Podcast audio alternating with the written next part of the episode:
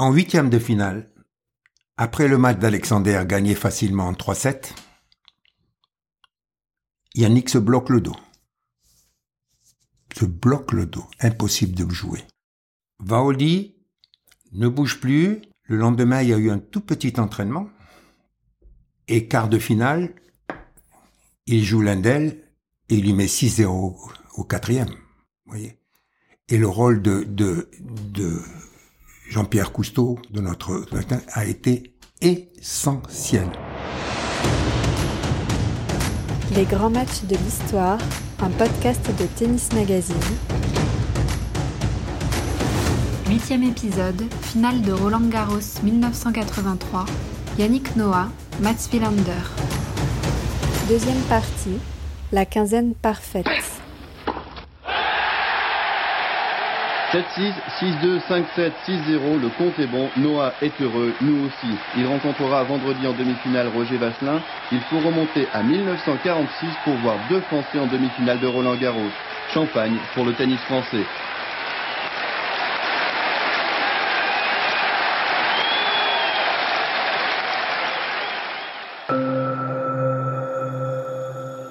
Sur le papier, le parcours de Yannick Noah vers sa victoire à Roland Garros 1983 a été sans histoire. Et c'est ce que va raconter le deuxième épisode de notre série, en s'attardant notamment sur un épisode assez méconnu de son épopée, une blessure au dos assez sérieuse, en tout cas assez douloureuse, contractée entre le huitième de finale et le quart de finale.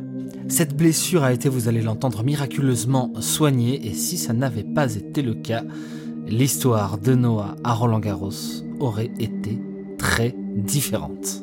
L'histoire dans ce podcast vous sera toujours racontée, comme au cours du premier épisode, par le kiné Robert Laurence, l'entraîneur de Yannick Noah, Patrice Agelauer, et son médecin Jean-Pierre Cousteau, les trois grands complices, la garde resserrée de Noah pendant ce Roland Garros 83 avec évidemment le DTN Jean-Paul Lotte. Avant de leur laisser la parole en longueur, comme euh, lors du premier épisode, que vous pouvez retrouver sur SoundCloud, sur Deezer, sur Spotify et sur Apple Podcast notamment. Donc avant de passer à la suite, rappelons quelques infos clés sur le parcours de Yannick Noah, dont il sera question dans leur témoignage.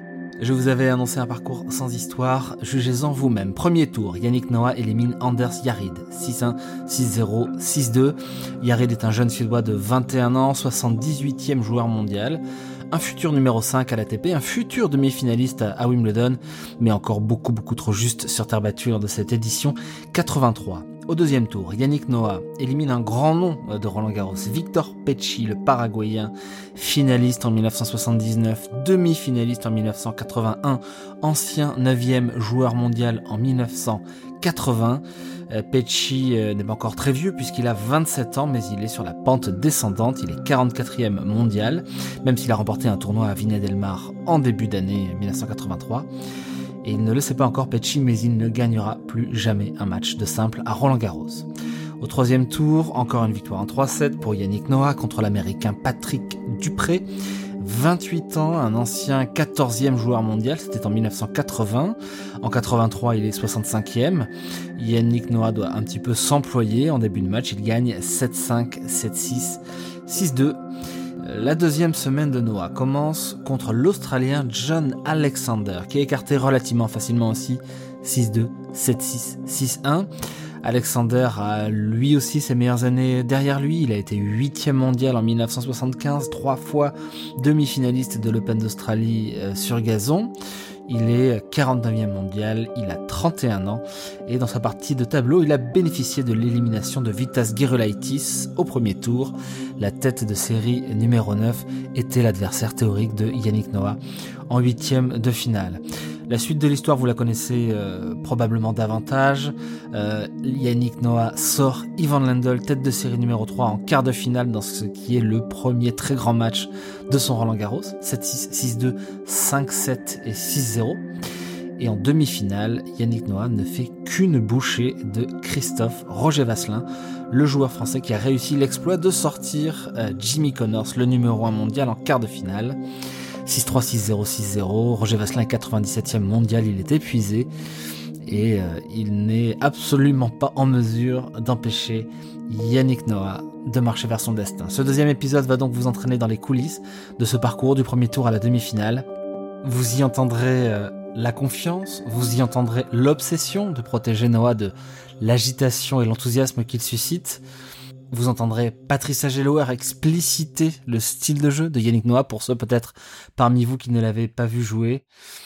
Et il sera aussi beaucoup question de cette fameuse blessure au dos. Il y a eu un climat extrêmement positif, vous voyez, qui a grandi, qui a grandi, qui a grandi. Il y a un monde de confiance qui s'est installé. Et puis voir la somme de travail qu'effectuait Yannick, et par là même les progrès, ben écoutez, on était confiants. Hein. On avait décidé de faire une période de préparation loin de tout le monde, à personne. On avait dit où on était. Et en réalité, on était chez lui à Nainville-les-Roches, à une trentaine de kilomètres de Paris.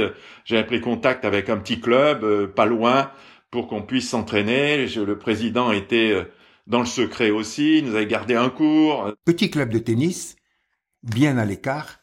Et moi, chaque soir, j'allais soigner Yannick. Et je vous cache pas que vous allez peut-être sourire, mais je faisais plein de détours parce que je regardais derrière moi si je n'étais pas suivi pour pas indiquer le lieu de, retraite de, Yannick.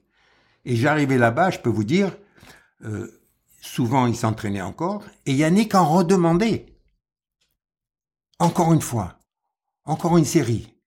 Et puis c'était Patrice Agelouer qui le stoppait. Idéal, quoi. C'était tranquille, euh, serein. Euh, il travaillait vraiment, il travaillait à fond tout le temps. Il était, euh, il était bien. On rentrait chez lui. il y avait le, couple de personnes qui s'occupaient de sa maison là-bas, qui avaient préparé le repas de midi et qui étaient là aux petits soins pour Yannick. Et donc on faisait deux heures le matin, on faisait des fois deux heures, un peu plus l'après-midi. On rentrait, là il allait, il prenait ses deux chiens, il avait deux chiens bergers allemands, il allait courir pendant, dans, dans la campagne pendant presque une heure, quoi. Et Yannick, donc, chez lui, avait toutes les installations. Sauna, salle de massage, etc. Et je, je le prenais après. Et je le soignais. Voilà. Et puis, hop, il se couchait. Et c'était, voilà, toute la semaine était comme cela. Alors, moi, j'ai dormi une ou deux fois dans, dans la petite maison qu'il y avait à côté, mais j'aimais pas trop dormir là-bas parce que à 5 heures ou 6 heures du matin, il y avait un coq et ça, ça me réveillait. Donc je dis, je préfère rentrer chez moi. Donc je rentrais chez moi, j'arrivais le matin et hop, on partait. À 9 heures, on, partait. Et c'était, euh, euh, voilà, on a, on a pu faire un, un, un, travail qui était vraiment super. J'avais euh, vraiment deux, deux sparring qui venaient de temps en temps de faire des sets avec lui. Et on a été, mais vraiment, mais tranquille, pas de sollicitation, concentré, appliqué sur ce qu'on faisait.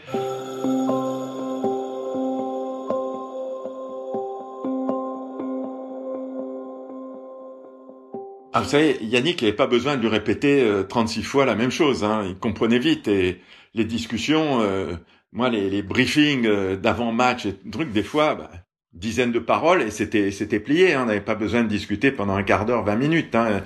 Non, ce que, si vous voulez, ce qui s'est, ce qui s'est passé euh, euh, vraiment pour tout le tournoi, c'était quand même euh, une organisation qui était très claire dès le départ. parce que Yannick aimait bien quand les choses étaient bien préparées, savoir exactement voilà où on s'entraînait, à quelle heure on s'entraînait, comment s'organiser. Et donc on avait fait un plan justement pendant tout le tournoi qui était vraiment un plan précis dans lequel l'idée c'était d'être le moins possible à Roland Garros, d'être à Roland Garros que pour les matchs en fait, d'arriver un peu avant, bien sûr, mais d'être que pour les matchs. Éviter au maximum toutes les sollicitations. Ça, c'est c'est en permanence vous rencontrez des gens euh, qui veulent que vous qui vous, vous veulent que du bien. C'était il faut tout le temps répondre. En plus, il faut il faut être sympa et tout le truc. Et tu vas gagner Yannick, hein, tu vas gagner cette année, c'est pour toi le truc. Non, tout ça il faut faut faut, faut pas, faut, faut pas rentrer là-dedans, quoi. Il faut rester, on, on est concentré. Et puis il faut savoir qu'Yannick aussi a des habitudes, c'est-à-dire que c'est un garçon qui vient très tôt au vestiaire, qui a besoin de rester très, de se préparer très très très lentement, longtemps. Il lui faut une bonne heure. Contrairement à Henri Lecomte, il arrive, il se déshabille, là, cinq minutes après, il est prêt. Non, Yannick a besoin de, de revenir tranquillement, de se préparer tranquillement, d'avoir son temps. Et c'est un garçon qui n'aimait pas jouer en premier match. Parce qu'il a toujours vécu avec un décalage de vie. C'est un garçon qui couche très, tard et qui s'est levé très tard, par conséquent, et qui n'aimait pas jouer très tôt. Parce qu'il avait du mal à se réveiller et, psychiquement et musculairement. Hmm. Il préférait jouer en, milieu d'après-midi ou après l'après-midi. En plus, Yannick, il, il attirait la sympathie, donc les gens venaient tous à la fin de son match, il me dit euh, ah j'ai pas très bien servi euh, tout le truc, j'aimerais bosser mon service et tout ça. Je dis écoute Yann, moi il fallait que je, j'évite justement par je dis arrête de, de dire ça, va demain et le lendemain. Donc on avait décidé que chaque jour on essayait de faire et l'échauffement au Racing et un jour sur deux, puisque un, jour sur deux, le, donc le lendemain de ces matchs, on se retrouvait au Racing pour faire un, un entraînement et puis discuter, faire un débriefing, tout ça au Racing.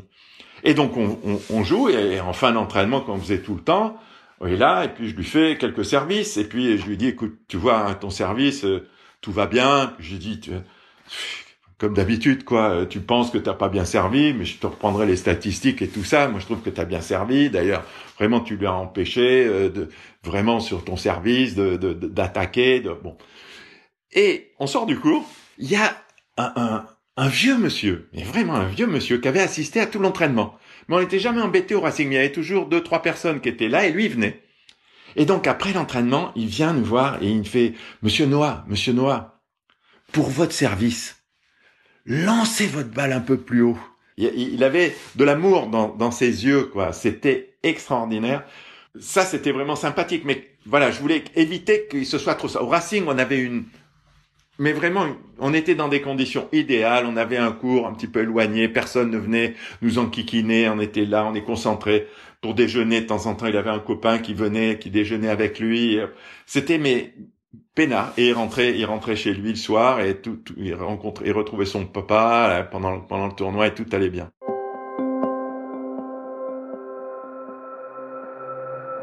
Vous savez, le, le, le, kiné masseur a une plage privilégiée, une place privilégiée.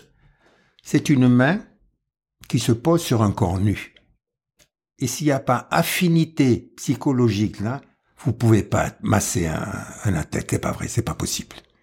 Il faut qu'il y a quelque chose, la confiance qui passe entre deux, deux une main qui se pose sur un corps nu. J'ai donné toujours cette image et c'est cela. Bon, il y a les matchs, enfin les massages, pardon, après les, rencontres, qui durent à peu près trois quarts d'heure. Et Yannick est très facile à, à, masser, très facile, parce qu'il a une, une, texture musculaire extrêmement souple. Vous rentrez dedans avec, une, une grande facilité. Quand vous êtes libéré, que vous avez gagné, etc., vous avez la tension qui est due à la fatigue, mais ce n'est pas la même. C'est difficile à décrire, c'est une sensation savez, on a des yeux au bout des doigts. Hein. Il se faisait strapper les chevilles, bien entendu, parce qu'il avait des chevilles euh, fragiles, mhm. strapper les chevilles, petit massage de préparation, long échauffement avec Patrice Ajoloer. Et je peux vous révéler un secret, Yannick tenait absolument à être légèrement massé et huilé pour que la peau luise. Un corps de bronze, un corps de, de statue grecque, d'une beauté esthétique absolument extraordinaire.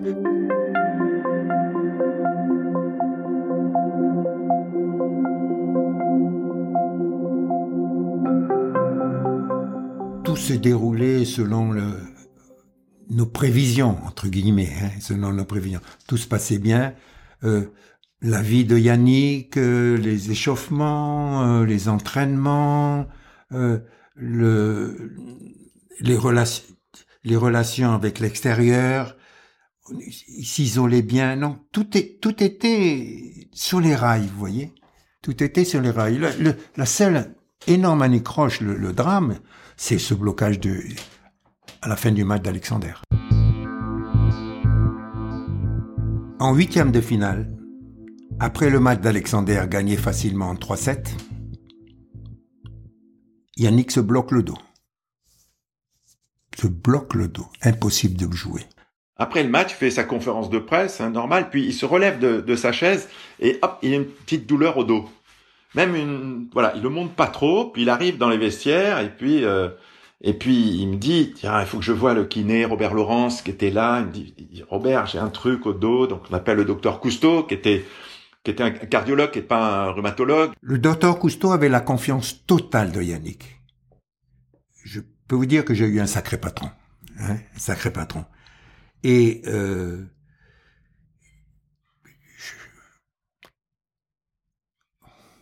Moi, j'étais totalement impuissant. L'excellent qui, était Robert Laurence euh, également, on n'y arrivait pas.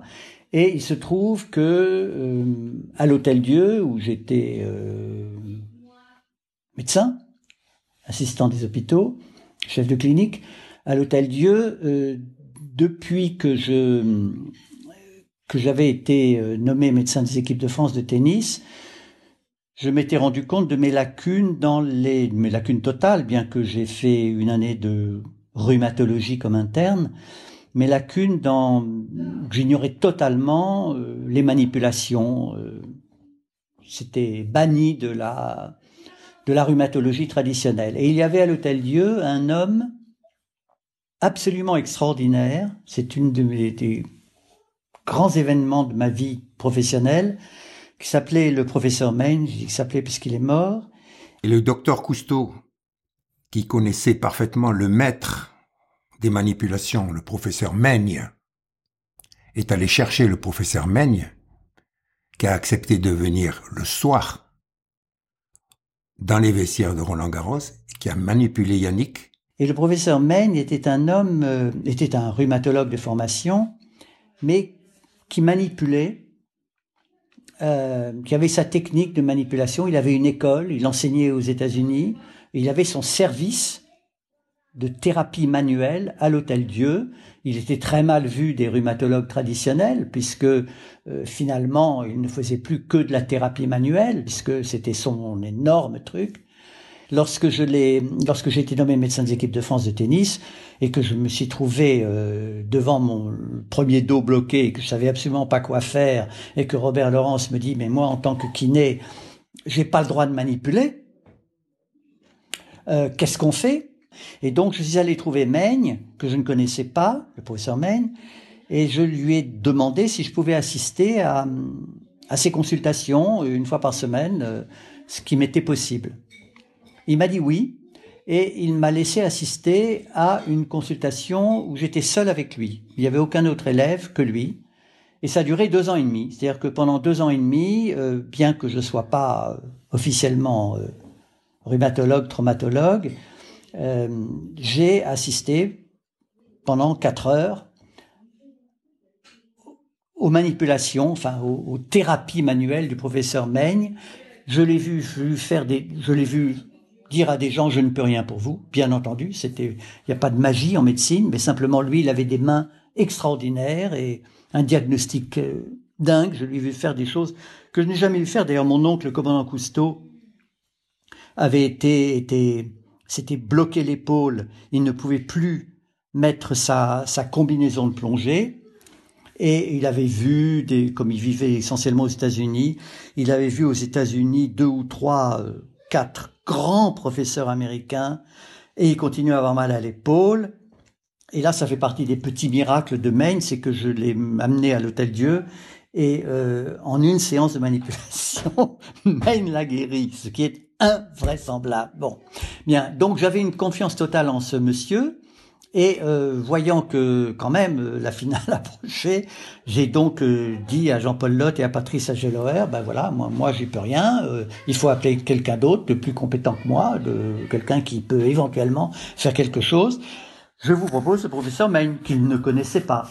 Et la suite, bah, c'est que Yannick a gagné euh, Roland Garros, voilà, en, en une séance euh, musclée, musclée, où, où il a un peu crié. Et c'était le professeur qui a amené dans le monde médical, hospit- hospitalier, les manipulations et qui a fait en sorte que ce n'était plus des crac-crac, vous voyez, mais que c'était vraiment quelque chose qui reposait sur des données scientifiques. Il a regardé Yann, tac, il l'a manipulé, tac, il l'a débloqué. Euh, un microtraumatisme au niveau au niveau vertébral, vertébral bas, dans la zone lombaire, dans la zone lombaire, c'est un blocage articulaire, voilà. Il faut une certaine force hein, pour euh, pour travailler sur une, une zone lombaire d'un athlète comme Yannick Noah. Non, c'est du doigté, bien entendu, parce qu'il faut un travail extrêmement précis. Ben, c'était un, un, blocage discal, un blocage de, de discal. Il s'était déplacé, comme on dit, une vertèbre. Enfin, euh, faut pas pas pas couper la moelle épinière, mais enfin, et donc il était bloqué. Et donc euh, Maine part d'une part sa manipulation, d'autre part une infiltration autorisée, mais une, infiltration, quand je dis musclée, parce que les manipulations de Meigne euh, étaient indolores. Il y avait la loi de la non-douleur, c'est-à-dire que jamais il ne manipulait en faisant mal. Il étudiait l'articulation en question, il la bougeait dans un sens, dans l'autre, etc. Si ça faisait mal d'un côté, il fallait pas forcer de ce côté-là. Donc, on pouvait y aller en toute confiance, on aurait pas mal déjà. Donc il n'y avait pas à se crisper en disant il va me faire mal, euh, comme font certains qui savent rien, ils vont dans tous les sens et éventuellement ça pète. Là, ça, ça a jamais pété avec lui. Et d'autre part, on savait qu'on allait pas mal. Mais il fallait parfois piquer. Et il avait des techniques de d'infiltration bien à lui, où euh, là, l'infiltration, euh, l'infiltration normale d'une hernie discale, elle fait pas mal. J'en ai eu moi-même. Ça fait pas mal. On sent la piqûre, ça fait pas mal. Mais Maine, lui, il allait piquer, il allait chercher là où ça fait mal. Et donc il prévenait, je vais te faire mal. Comme si vous piquez dans un nerf, si vous voulez. Voilà. Bon. Ou le dentiste qui vous craque, qui vous, enfin, sans anesthésie. Donc là, il y a eu, quand j'ai dit musclé, c'est que la manipulation n'a pas fait mal, mais ensuite il a dit, il faut que je pique là. Donc la piqûre est autorisée, c'était un produit légal, donc tout à fait d'accord, même a posteriori, euh, il n'y a pas de triche, mais cette manipulation, cette euh, infiltration, là, Yannick a eu très mal sur le moment. Bon, sur le coup, euh, il s'est relevé en ayant quasiment aussi mal qu'au début de la de la séance. Donc, ils étaient pas du tout sûrs que mon maigne était l'homme de la situation. Va ne bouge plus, demain on verra ce qui se passe, et si ça va, tu taperas quelques balles. C'est le lendemain qu'il a pu bouger, qu'il a pu jouer, enfin qu'il a pu, bon, etc. Mais bon, voilà, ça c'est mon mon Roland Garros 83, c'est cette séance-là, voilà, avec euh, avec Jean-Paul Lotte et Patrice Geloer et Yannick dans un état de grande anxiété. Et quart de finale, il joue l'un d'elles et il lui met 6-0 au quatrième. Vous voyez? Et le rôle de, Jean-Pierre Cousteau, de notre a été essentiel. Mais euh, vous savez, moi j'étais en tant que médecin, on est et, heureusement d'ailleurs, le médecin il n'a pas à se mettre en avance, mais enfin en tant que médecin, on est là, pas qu'on est la quatrième roue la cinquième roue du carrosse. Enfin, euh, ce qui comptait, c'était l'entraîneur, l'entraînement, que le joueur est pas mal. Et puis moi, j'étais là en tant que médecin. Et en plus, moi, j'avais rien fait. Moi, j'avais rien fait en plus, donc je n'avais pas ramené euh, à, rouler des, des mécaniques. Euh, donc, j'apprends le lendemain que, que, Yannick va mieux, que probablement il va pouvoir jouer, que dans le courant de la journée il se sent mieux, et puis qu'il tape dans la balle comme une bête. Donc, donc à ce moment-là, c'était gagné. Ben moi, euh, ça y est, terminé.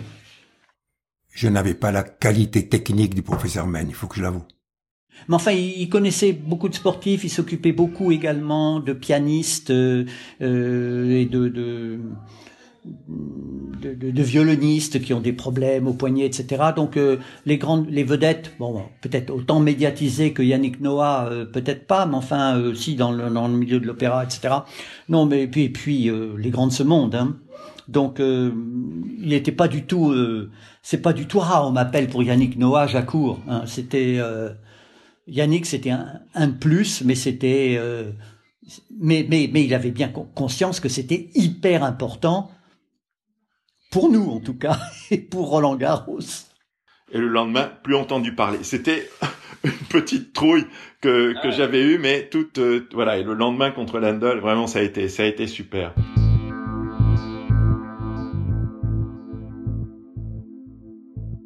Yannick a dit lui-même, a dit, c'est ce propos, qu'il avait un seul ennemi sur le, le, circuit, c'était Lundell. C'est, ce sont ses propos. Mais il perdait souvent contre Lundell. Donc il a appréhendé énormément ce match. Énormément ce match. Et là, il y a eu la présence de, de on ne peut plus bénéfique de d'Agel hein, qui, qui lui a parlé sereinement, calmement, qui lui a parlé de tout le travail qu'il avait fait avant et qui l'a rasséréné, vous voyez, qui l'a calmé et qui l'a dit tu vas gagner, qui lui a, euh, qui lui a ôté le petit doute qu'il avait en tête. Et Yannick est rentré, est rentré sur le cours avec un esprit de vainqueur et non pas de peut-être. Voilà. Et ça, ça a été le, la, présence de, de, de cette complémentarité. C'est difficile de décrire, je ne trouve pas les mots, mais cette complémentarité, cette complémentarité entre les deux êtres était exceptionnelle, même maintenant. Moi, je comparais le, joueur de tennis, et tout spécialement Yannick, à, un boxeur. À l'époque là, l'idole de Yannick, c'était Mohamed Ali.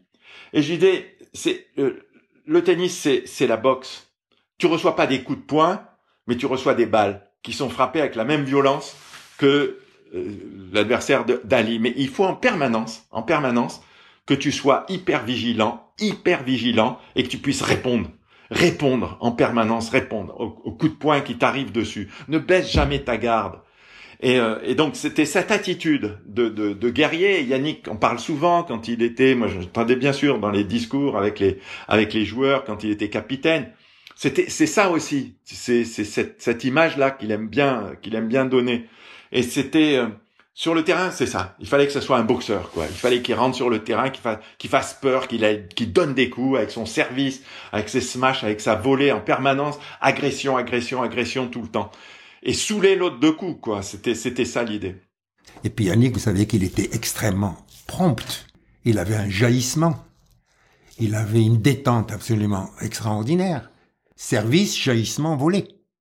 C'est tous ces facteurs physiques qui faisaient qu'il avait, qu'il était un athlète hors du commun. Et vous savez que Yannick était un peu faible sur son revers, hein, mhm. un peu faible sur son revers.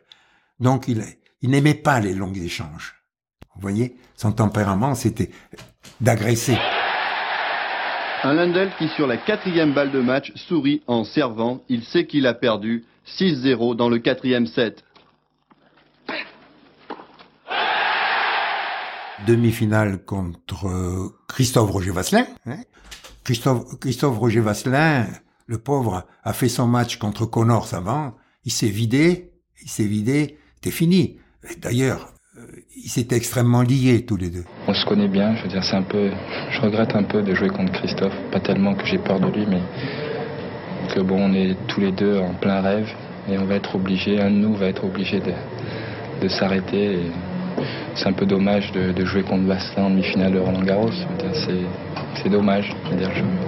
Enfin, bon, il n'y aura plus d'amitié une fois sur le cours, cela dit, et je vais essayer de jouer pour gagner. Et ça faisait peine de voir le, match que faisait Christophe Vasselin en, demi, et je sais, pertinemment qu'il lui donnait parfois la balle pour jouer. Christophe avait fait son chemin et il était vidé. Il était complètement vidé. Et Villander fait un match extrêmement long avec Higueras. C'est ça, avec Higueras. Et puis à la finale, voilà. Abonnez-vous à ce podcast et n'hésitez pas à le partager s'il vous a plu. Cette histoire vous a été racontée par Cédric Rouquette. Voix additionnelle et production Geoffrey Steins, Julia Borel et Jérémy Baudu. Le bimestriel Tennis Magazine est disponible en kiosque, l'appli mensuelle est disponible dans les stores, offre abonnés et privilèges sur tennismag.com. Ce podcast a été réalisé par l'agence Créafide.